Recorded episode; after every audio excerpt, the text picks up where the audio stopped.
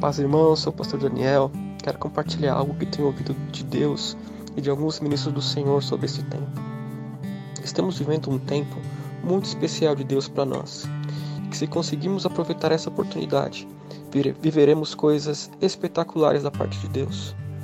Ouvimos muito sobre um grande avivamento. Você pode perguntar como que isso vai acontecer? Simples.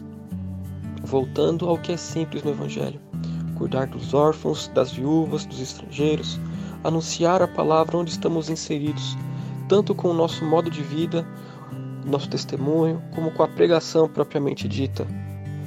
Este é um tempo que o Senhor vai nos respaldar. É uma oportunidade para todos nós de sermos usados por Deus como nunca antes. É hora de voltar a crer na palavra de Deus verdadeiramente, hora de pôr as mãos sobre os enfermos, hora de anunciar que o reino de Deus é chegado porque aquele que nos deu Sua palavra é mais que poderoso para atestar e cumprir, nos dando respaldo através de sinais, prodígios e maravilhas. Uma prova disso está em Atos 3. Pedro e João estavam indo ao templo quando um aleijado lhes pediu uma tzedakah. Pedro, aí eu coloco uma ênfase minha, cheio do Espírito Santo, disse: Não temos prata nem ouro, mas o que temos te damos. Em nome de Jesus Cristo, levanta e anda. No nosso meio, temos muitos testemunhos de milagres, que Deus tem feito coisas pequenas e grandes.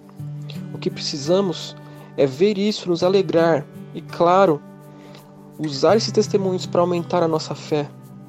Quero te motivar e te desafiar a ser usado por Deus.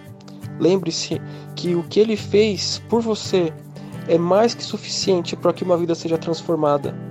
O grande avivamento começa em você. Seja avivado e avive aqueles que estão perto de você. Deus te abençoe. A pão na casa do pão.